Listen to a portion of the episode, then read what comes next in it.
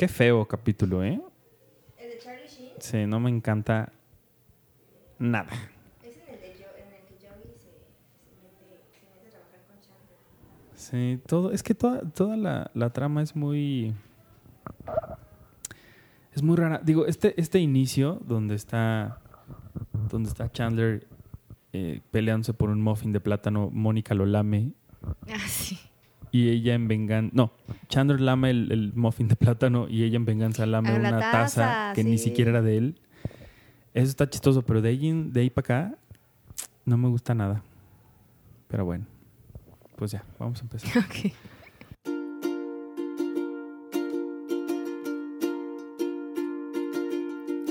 So no one told you life was gonna be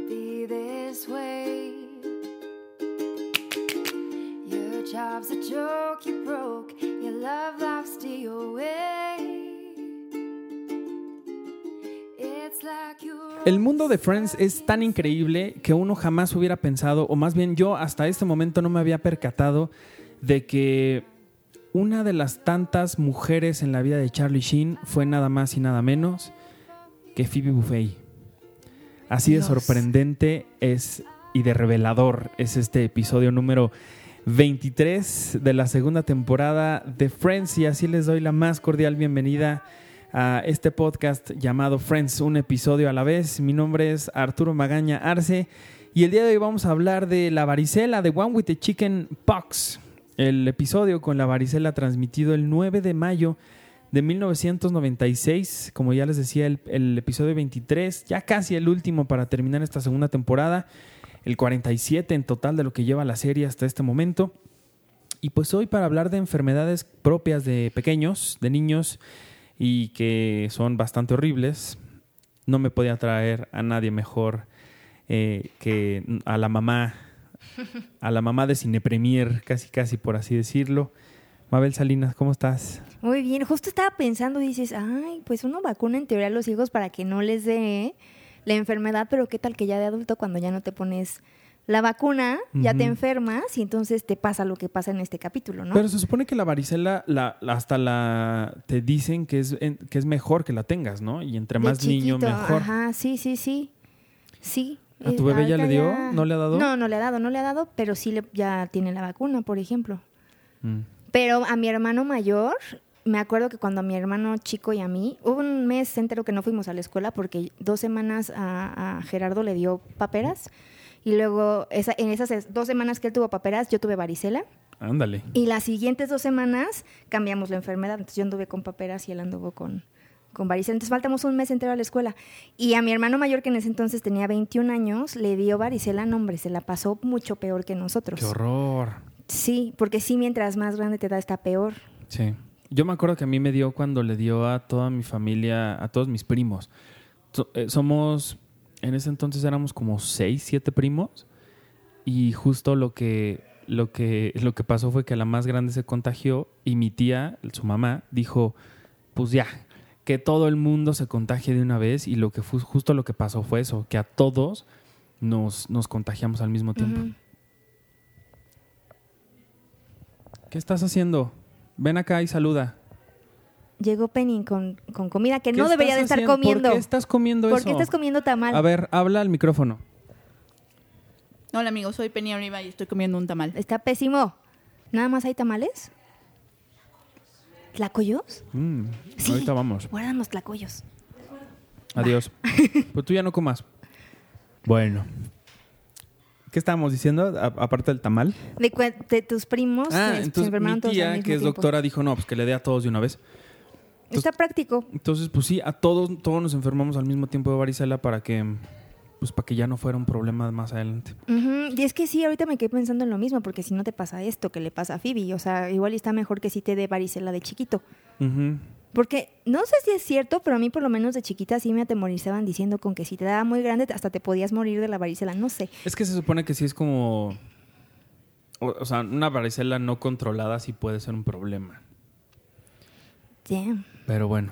Entonces, Bueno, bienvenidos Phoebe al... no se murió. Sí, bienvenidos al podcast de Diálogos en Confianza. Hoy vamos a hablar de varicela en la vida adulta. No, no es cierto. Entonces, justo lo que les decía es... eh, pues básicamente la trama principal de este capítulo es, Phoebe nos dice que uno de sus tantos amores en esta vida es un marinero que emerge de la, de un con un submarino pues cada cierto tiempo y que ahora por primera vez en mucho tiempo estará dos semanas eh, con ella y entonces ella está muy emocionada. Cuando llega este hombre vestido de, blanco con un uniforme impecable, pues descubrimos que es el bastante excéntrico y adicto al sexo Charlie Sheen. Y Mabel pidió explícitamente hablar de este episodio porque ama a Charlie Sheen. No, no lo amo. Es que no, pero fíjate que sí. eh, si ves al Charlie Sheen de pelotón, por ejemplo, es un Charlie Sheen súper guapo, que ya no es el de Two and a Half Men, ¿no? O sea, Sí, como sí. que sí se lo comió la vida y las adicciones y todo eso. Pero a mí siempre me intrigó, o sea, como más chiquita, cuando a lo mejor no estás tan, tan consciente de la vida que llevan los actores o las actrices fuera del set, Ujú. como que este siempre me pareció un romance muy prometedor, porque siempre- siento que a Phoebe le, fue la que peor le fue en cuanto a romances, ¿no? ¿A Phoebe? Yo Tenía creo que muchos, no. Yo creo tenía que muchos, no. pero todos eran como de un capítulo, o sea, como que realmente hasta que no llegaron Mike y David, no hubo como alguien realmente fundamental en su vida en términos de amor. Y sí siento que era algo que a lo mejor el personaje buscaba por todo lo que le pasó y todas las tragedias que vivió con su mamá y ya sabemos, ¿no? Todos estos chantajes emocionales que Sí, hacía sí. cuando las cosas no le salían como quería. Y creo que era un, un romance que podría ser eh, bonito, porque también habla muy bien de, en teoría, del personaje. O sea, el hecho de que, por lo menos yo, si llego a un, y está así, no sé, Brad Pitt, y me dice Brad Pitt, ay, mira, pero tengo una enfermedad como muy cañona. O sea, yo la neta no me quedo, aunque sea Brad Pitt, ¿no? Y habla muy bien que, que Charlie Sheen diga, no, pues sí, voy a estar contigo, aunque, aunque no me ha dado varicela. Sí. Yo creo que la mejor vida amorosa de todos estos personajes fue la de Phoebe. Porque es un reflejo de, de una mujer que puede vivir la vida en libertad, sola, ¿no? Que tiene a sus amantes por ahí, a sus parejas por ahí, y no le importa, y no necesita a nadie para estar contenta y ser feliz y ser auténtica. Creo que a mí me encanta eso de Phoebe. la O sea, a verdad. Phoebe sí le, le va bien eso, pero siento que luego hay veces en las que ella sí como que necesita más apapacho, como más, y no lo tiene. O hasta qué punto se da como ya cuenta muy tarde de que sí necesita como ese como ese sostén, ¿no? Porque Ujú. pero ya lo, lo- como que lo reflexiona ya muy adelante en las temporadas. Totalmente, sí. Sí, sí, sí. Pero bueno, pues en esta, en estas dos semanas que pa- pasan en este episodio, pues no, no la pasa tan malo, ¿sí? No, creo que es más como la enfermedad que el hecho de que el hecho de que de que no se lleven bien ellos dos. Aunque sí llega a haber un poquito de tensión entre ellos justo porque se, se sienten mal, porque se quieren rascar, etcétera. También hay un juego ahí eh, en donde se le da como a la enfermedad un poco de connotación sexual. Y creo que eso es también lo que lo que hace que sea un poquito más llevadero para ellos a lo mejor o para uno como público estar viendo a dos personajes enfermos con varicela que en teoría no pueden hacer absolutamente nada y como que esos twists a lo mejor le inyectan un poquito de dinamismo a la a la trama porque sí es un capítulo en el que na- básicamente nada más tenemos dos dos tramas de las cuales hablar. Todo el mundo nos está ofreciendo comida el día de hoy. Qué interesante. Sí, quieren que vayamos a comer. ¿Quién que vayamos a comer? Pero somos profesionales. Somos profesionales y aquí es- estamos, ¿eh? Para que usted, porque ah, deberían ustedes saberlo, en este momento hay un, un banquete, un festín en nuestra oficina donde todo el mundo está comiendo y ya nos están esperando con tamales y tlacoyos por alguna razón.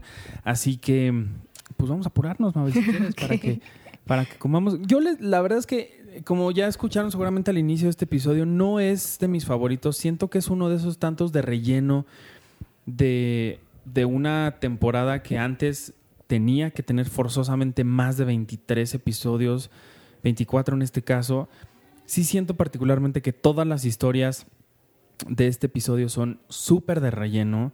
Tenemos un Charlie Sheen que pues sí es encantador, pero pues, pues encantador, o sea, no, no es como algo espectacular lo que le vemos hacer en esta, en esta temporada. Por otro lado, tenemos una historia rarísima que no me quiero detener casi nada en ella porque es totalmente intrascendente, que es Mónica tratando de, de o más bien, eh, Richard tratando de, de encontrar una, una manía que él tiene para equipararse a la locura que, que, vive todos los días Mónica. esos diálogos sí son eh, bonitos, pero son vaya, si los quitamos no pasa absolutamente nada, ¿no? Claro, aquí el gran gancho era que tenías el super cameo, ¿no? En ese Ajá, de Charlie Sheen, que en ese entonces, ajá. pues era. Estaba en el apogeo. Sí, sí, sí. Y, y ya, o sea, esta, esta historia de Mónica de Richard, ahí la dejamos a un lado. Y luego viene otra cosa que también es rarísima, de estas cosas que a veces nos hacen creer que o Joey es totalmente estúpido o es un demente y está, y está muy, muy dañado de su cabeza porque Chandler le dice, pues aquí te podemos contratar, o sea, si quieres, te- necesitamos tantos contadores que pues no, no creo que no te contraten, ¿no? Y él dice, pero yo no soy contador y él, pues no importa, nada más finge que eres contador y ya, eres actor y puedes fingir que, pues que eres un contador, ¿no? Y entonces Joey, como nunca en la vida lo vemos actuar bien, Ajá. se crea todo el background de su personaje que es casado, que tiene dos hijos, que está intentando un tener un tercero. No, y que de repente mágicamente lo tiene a la mitad del capítulo y dice, ay, yo creo que ya, ya voy a, ya voy a tener a mi bebé. No, sí, ya, ya nació. Sí, y entonces no sé si, si o Joey es el que está mal, o la gente que vive rodeando a Joey es la que está mal, o todo el mundo está mal y, y no les importa ni siquiera, o no le ponen atención a lo que él dice, y de pronto si un día tiene un hijo y al otro no, o al revés, pues no pasa nada y todo el mundo le Sí, cree. esa es una súper incongruencia. Está muy raro este episodio, la verdad. A mí no me encanta. Porque si hay una parte en la que dice Joey que está hablando con una mujer en particular que es la directora de quién sabe qué área de la empresa de Chandler y le dice que, ay, sí, sus hijos van a la misma escuela. Y entonces, en una toma más adelante, en una escena más adelante, están habla- está hablando Joey con la misma mujer y ya ella le dice, ay, qué bueno, que el bebé esté muy bien. O sea, como que está raro que desde el, o sea, que la- en la primera plática no le hayas dicho, no sé, como... Había un el- tercero. ajá, que había un tercero. O sea, está, sí está como, como flojillo ahí eh, el amarre del guion. Sí. Pero lo que me gusta es creo que es de las pocas veces que vemos a Joey como ser realmente profesional. Que los actores, ¿qué es lo que hacen? Pues sí, crearle un background a sus personajes, tratar de meterse en su psique y eso.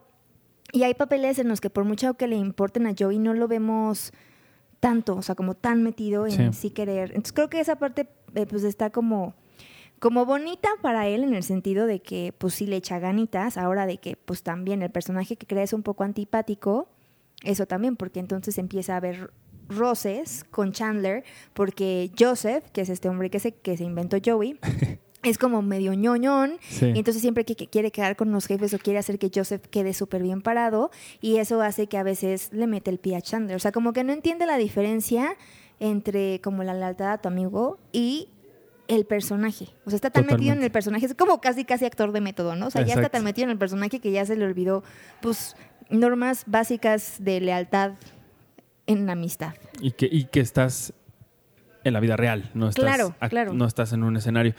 Y dato curioso, esta es la única, bueno, la primera de tres veces que vamos a ver a Joey en otro, en otro rol que no es el de actor. En esta ocasión está siendo un contador, ¿no? En otra ocasión lo vemos eh, como un guía de turistas en el museo donde, donde Ross trabaja y que por ahí aparece una mujer que se llama Ronda, muy chistosa. Y finalmente, ya creo que rumbo al, al final de, las, de la serie es cuando lo vemos como mesero en Alessandros, Ah, sí, el sí. restaurante donde Mónica es chef. O sea, él no encuentra otros trabajos a menos que no sean lugares donde trabajan sus amigos. Ah, bueno, hay una vez cuando se va a Las Vegas, ¿te acuerdas? Que se mete al casino y está Ah, bueno, como sí. soldado y así Sí, que sí. es como el, el trabajo que consigue porque se le cae el rodaje Ajá, de la película. de la película. Sí. Pero de ahí en fuera, que yo me acuerdo. Bueno, también trabaja en Central Perk. Ah, sí es cierto, sí llega a trabajar en Central Park. Y ya, creo que ya. Sí. Es el único. Bueno, lo que después viene, pues sí, es que, que dona esperma y se mete mucho a estos. Bueno, pero esos son como medio hobbies, ¿no? O sea, Sí, que se mete estudios ahí para que le den. Para que le ¿Sí habrá gente que, que viva de eso? no sé si vivir, pero por lo menos pues es que no sé qué tanto qué tan bien se paguen esas cosas. Pues quién sabe. Pero bueno, pues entonces eh, ahí también, o sea, culpa de Chandler que, que sí invita a Joey y no le da, no le pone un alto. En, momentos donde sí debió haberlo hecho, como por ejemplo cuando su jefe le dice, tu gente va a tener que trabajar el fin de semana. Y Chandler, como un jefe bueno, les dice, oye, pero creo que la gente necesita descansar y estar con su familia. Y él dice, sí, yo necesito mis números. Y entonces como que ya estaba él luchando para no trabajar el fin de semana y de pronto viene Joseph y hace que no solo tengan que trabajar el fin de semana, sino que les quiten dos días para la entrega de los números que tenían que entregar. Ujú. Ahí yo lo hubiera pateado y lo hubiera corrido en ese momento, la verdad. Sí, y es un poquito similar. ¿Te acuerdas que hay otro, otro episodio en el que Chandler invita a Phoebe también a trabajar con él? Y ahí lo que pasa es que igual, o sea, Phoebe se hace tan amiga de todos los demás de la oficina que Chandler se da cuenta que él es como el apestado, que nadie lo quiere ahora que él es jefe. Entonces como que es la primera vez Sí. también otro antecedente de, de Chandler eh, metiendo amigos a trabajar con él y dándose cuenta que es una pésima idea. Muy mala idea. sí. porque no, o sea, porque no son personas preparadas para ese trabajo. Totalmente, totalmente, sí. Pero ese, ese de Phoebe, donde ella es secretaria, la secretaria de Chandler, está chistoso porque Phoebe es muy rara. Entonces contesta el teléfono y así de, Mr. Bing's office. No, he's not available. Y cuelga, ¿no? Y él, pero que aquí estoy. Ah, era Mónica o era Ross que te decía hola. sí, Está chistoso. sí, sí. Aquí Joey Tiene más encanto. no me da nada de risa. Salvo al final cuando Joey enloquece, digo, cuando Chandler enloquece y se pone al, al mismo nivel de locura de Joey. Ah, sí. Y le, le dice, ah, pues sabes qué, pues yo me, me acosté con tu esposa, ¿no? Sí, y a a eso me dedico. Chandy, mi personaje se llama Chandy, y Chandy se dedica a acostarse con todas las esposas de los contadores y colecciona su ropa interior en ese cajón, ¿no? Y voy así de, ¡Ah! No, ¿cómo pudiste hacerle eso a Joseph? No sé qué. Sí, como que se toman muy Te en, digo, en está serio muy el- extraño. sí, está, sí está, está básico, tal vez, el, el guion. Pero, Mucho, mucho, mucho. pero tiene su encantito. A mí, por ejemplo, sí, sí siento que el, el- el mayor encanto es justo en este, en esta parte de los jueguitos entre Charlie Sheen y, y Phoebe, de como darle esta, esta connotación un poco sexual a la, a la varicela, al rascamiento. rascamiento, porque es de donde sale como lo más chistoso. Y jugar, por ejemplo, en, en ahorita en la escena en la que estamos viendo es cuando se empiezan como a rascar apasionadamente. Y entran, Ro- entra Ross, los cacha, llega Rachel después y es así como, no, deténganse, no pueden estar haciendo este tipo de cosas. O sea, como que los castigan, es como equipararlos como si fueran adolescentes calenturientos. Y creo que es como lo, la- lo más ingenioso dentro de dentro del, del- del capítulo, porque sí es un capítulo flojín. Yo creo que se ampararon bastante o confiaron bastante en que Charlie Sheen iba a ser suficiente como Y para... en Tom Selleck, que también aparece claro, bueno, sí. como, como, Tom como Selleck. Richard. Sí, que en ese entonces también Tom Selleck sí era como más... Más un fenómeno de lo que es hoy. Pues sí, sí, pues sí. Todavía creo que sigue teniendo como su público ahí cautivo. ¿Sí sientes? Sí. Bueno, nada más una- un dato curioso que también me encontré por ahí es, eh, Mónica dice que ella toda la vida ha vivido en el lado derecho de la cama, ¿no? Y justo cuando empieza a vivir con, con Chandler, ella ya está del lado izquierdo. Entonces no sé ahí si Chandler No, ¿sí? la convenció. Sí. ¿No está ahí también? A veces sí y a veces no. Es que sí, yo me acuerdo como de Tomás en donde está de ese lado, pero no. Mm, interesante. Casi siempre está del lado izquierdo. Pero bueno, así de aburrido es este episodio No, que ese es el y- tipo de datos que podemos compartir en este podcast. Y antes de Chandler y de Richard, hay, si hay episodios de Mónica en su cama. No sé si te acuerdas este en el que deja los zapatos en la sala y entonces dice, se va a dormir porque según ella no es controladora y puede ser como una mujer intempestiva y su, y su acto más rebelde es dejar los zapatos en, en la sala y no guardarlos. Sí. Y entonces está como en la cama así de no, ¿y qué tal que voy? ¿Qué tal que me despierto y voy por los zapatos y los guardo y mañana me despierto muy temprano en la mañana y los vuelvo a poner y así nadie va a pensar que estoy loca y que soy un fenómeno y que soy perfeccionista y bla, Sí. bla, bla y obsesiva?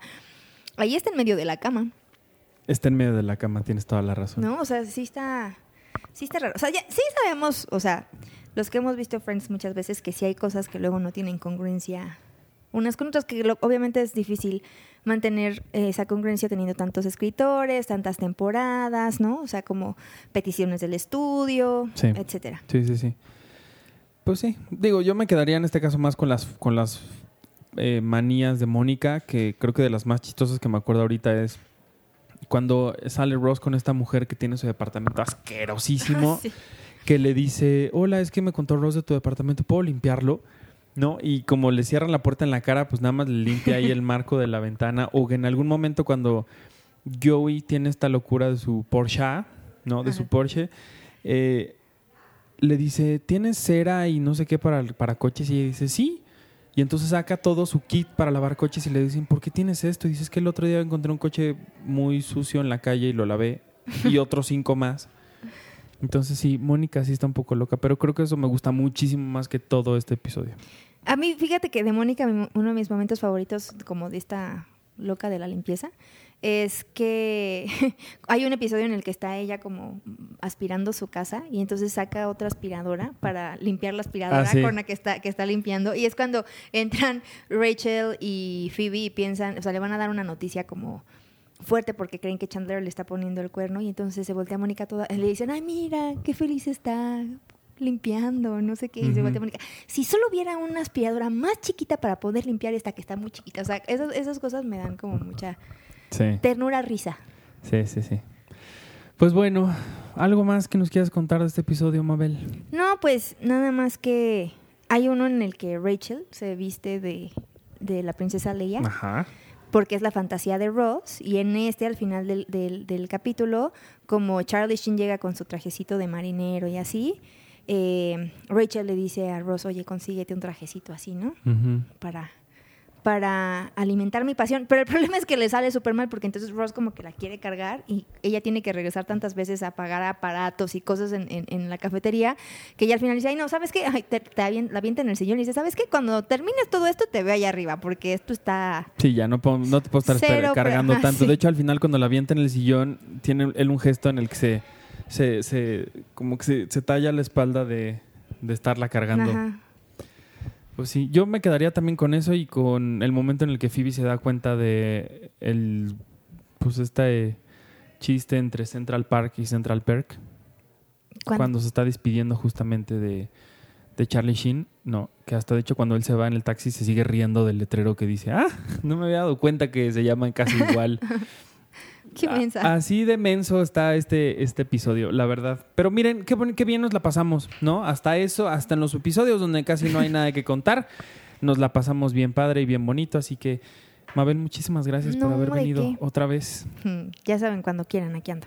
¿Dónde te puede seguir la gente? ¿Dónde te puede encontrar? Además de en Cine Premier. En arroba mapsalinas, en Twitter, en Instagram, eh, también en, el, en la cuenta de Twitter de arroba en la butaca todo junto, que también tiene un canal de YouTube que es arroba en la butaca todo junto y los viernes en Alfa Radio. Perfecto. Alfa en Guadalajara, Monterrey y la Ciudad de México ya, ¿no? Exacto, sí, ya. Tres plazas. Ándale. A muy conquistar bien. el mundo. Ah. Me parece muy bien. Mabel, muchísimas gracias. ¿No de qué? Nos vemos pronto o nos escuchamos pronto. Y muchas gracias a ustedes por haberme acompañado en un episodio más de Friends, un episodio a la vez, en el 23 de la segunda temporada, el 47 ya de la segunda, digo, de, la serie que llevamos hasta este momento. Un pequeño cor- recordatorio, ya está toda la temporada completa, o sea, el, no más les queda uno más para escuchar de esta segunda temporada. Y pues sigan también a Cinepremier en arroba Cinepremier con la E al final, con en todas las redes sociales, la revista, el sitio que es cinepremier.com.mx. A mí me pueden seguir en arroba ArturHD y escuchen y lean todo lo que hacemos siempre porque lo hacemos con, con muchísimo cariño. Y mientras tanto me despido y nos escuchamos ya. Píquenle, píquenle porque ahí viene la boda de Barry y de Mindy y se va a poner bien bueno el final de temporada. Ahí los esperamos. Muchísimas gracias a todos. Adiós.